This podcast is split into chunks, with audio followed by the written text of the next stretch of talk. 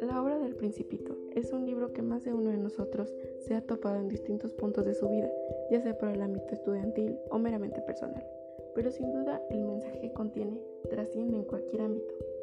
En este podcast haré un breve resumen de esta historia y enumeraré cinco enseñanzas que me ha dejado. El Principito, publicado en el año 1943, relata la historia de un pequeño príncipe que llega desde un asteroide B612 muy pequeño a la Tierra. El escritor y narrador empieza explicando cómo se hizo aviador. Al principio él quería ser dibujante, pero los dibujos que él enseñaba a los adultos nunca eran entendidos. Todos recordaremos el dibujo de la famosa serpiente que había devorado un elefante, pero que todo adulto creía que era un sombrero. Así que con esto él empezó a creer que no tenía talento para el dibujo y le propusieron que se dedicara a la aviación. En una de sus travesías, el avión cae en el desierto del Sahara. Mientras lo repara, él afirma que conoció al protagonista de la historia, al principito. Este le cuenta que abandonó su asteroide donde vivía una vida basada en observar las puestas de sol y arrancar las malas hierbas, porque un día del suelo brotó una rosa de la que se enamoró y empezó a cuidar con delicadeza. Pero la flor resultó ser bastante dramática y caprichosa, y el principito, no pudiendo soportar su orgullo y presunción, huyó de su lugar de origen buscando un amigo. Vivía entonces visitando planetas y en cada pequeño planeta que pisaba se encontraba y conocía un personaje que encaraba algún tipo de defecto humano, egoísmo, vanidad, etc. Tras muchos tumbos, el protagonista llega a la Tierra, donde descubren muchas más rosas como la suya, como aquella que él había creído única. Entabla amistad con un zorro, que se convertirá en el encargado de mostrarle el valor de su flor y entender la importancia de su amor, así como la responsabilidad que conllevan las relaciones que entablamos y cultivamos con los demás.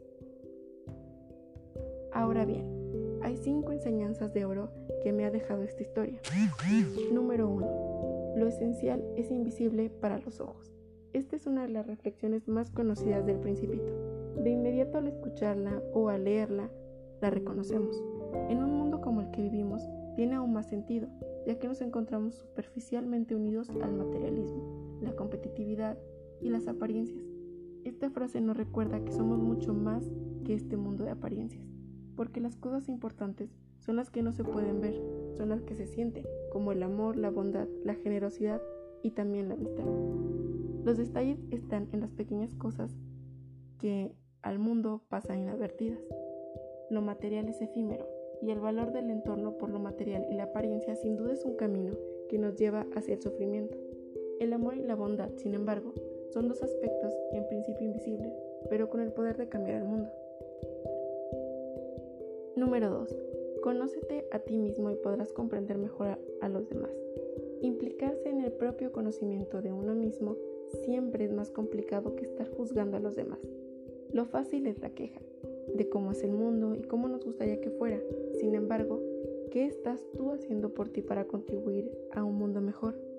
En el momento que tomamos conciencia de quiénes somos y nos comprometemos en ser mejores personas cada día, es cuando realmente estamos preparados para ayudar y compartir nuestro amor con cada uno de los seres que forma parte de lo que somos.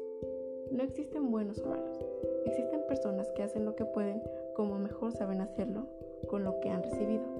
Una persona no puede dar lo que no tiene, por eso es importante que cultives tu amor.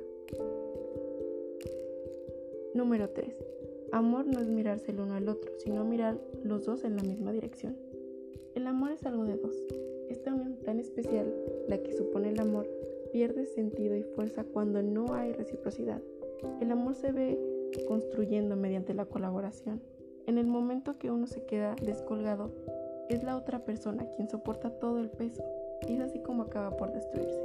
Para que ambas personas caminen hacia la misma dirección con la guía y fuerza del amor, es necesario compartir proyectos de vida.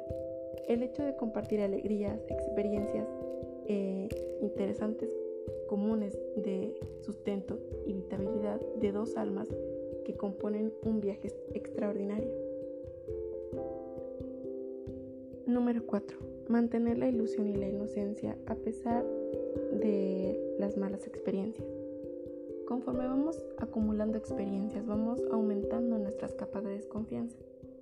Preferimos la frescura que nos da la inocencia. El observar, el explorar y experimentar lo nuevo que nos ofrece cada día. Eso es lo que deberíamos tener siempre en mente. Nos quedamos sin experimentar lo extraordinario que hay en todo lo que nos acontece con estas capas que nosotros mismos vamos formando. Cuando eliminamos las capas dolorosas que nos han hecho formar una armadura a nuestro alrededor, comenzamos de nuevo a ver el mundo con otros ojos, unos ojos frescos que observan y valoran lo maravilloso que se esconde tras un amanecer, tras un abrazo o tras una sonrisa. Por último, número 5. Atrévete a conocer en esencia a las personas. Nos fijamos mucho en las apariencias de lo que tenemos y muy poco en lo que somos. Aventurarse a conocer a alguien en profundidad es la forma en la que encontramos su verdadera esencia, su belleza más real.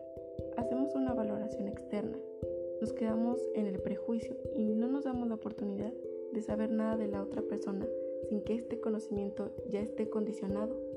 Solo podemos llegar al amor si generamos la posibilidad de conocer y comprender a los demás.